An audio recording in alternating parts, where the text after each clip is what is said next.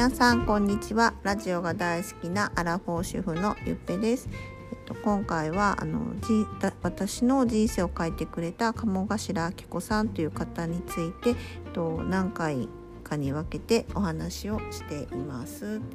でその前回の続きをお話しします、うん。私は1年前にその鴨明さんと出会って鴨明さんが主催するお花畑サロンっていうオンラインサロンに入りました。あの現在はあの1年間経って今1,000人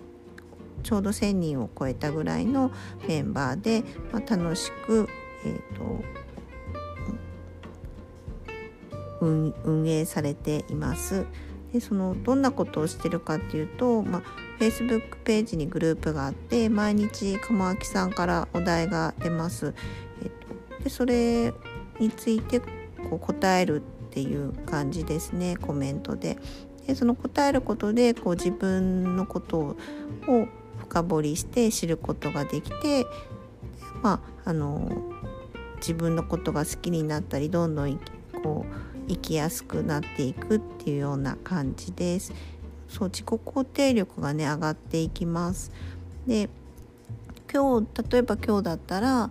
えっと、一番の自慢は何ですかっていうお題だったので私の場合は、えっと、私自分がやりたいことをあの全部やる欲張りなところが自慢ですっていうふうに答えました。でそしたら他のメンバーさんがあのそれに私のコメントに対してこうなんかすごくあのいいですねとかいうふうにあのこうすごくポジティブなコメントをくれるのであので私も他の方のあのコメントに返事あの返事をしたりしています。はい、なのであのとっても肯定されるのですごく気持ちがいいです。で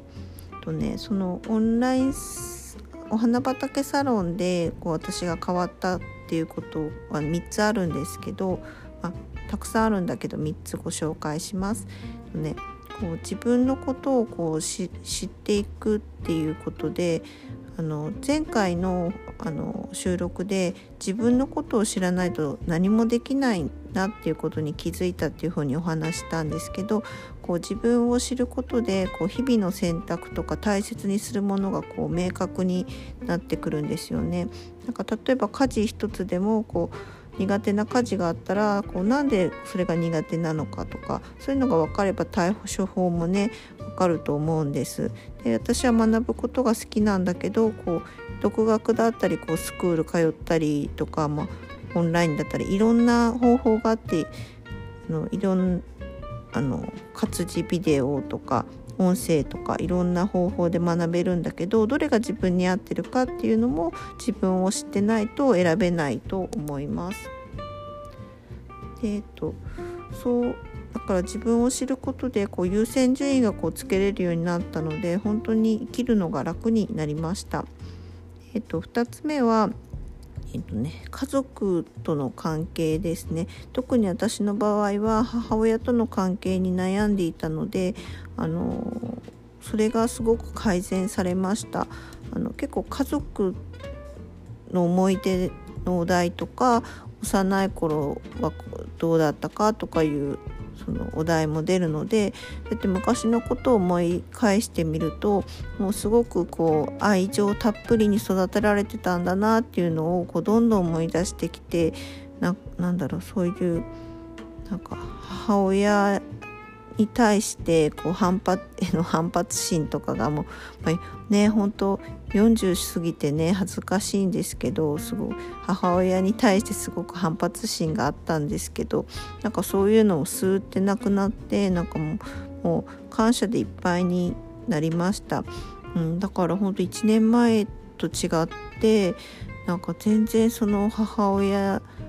に対してこうあの本当に大切でなんかすごく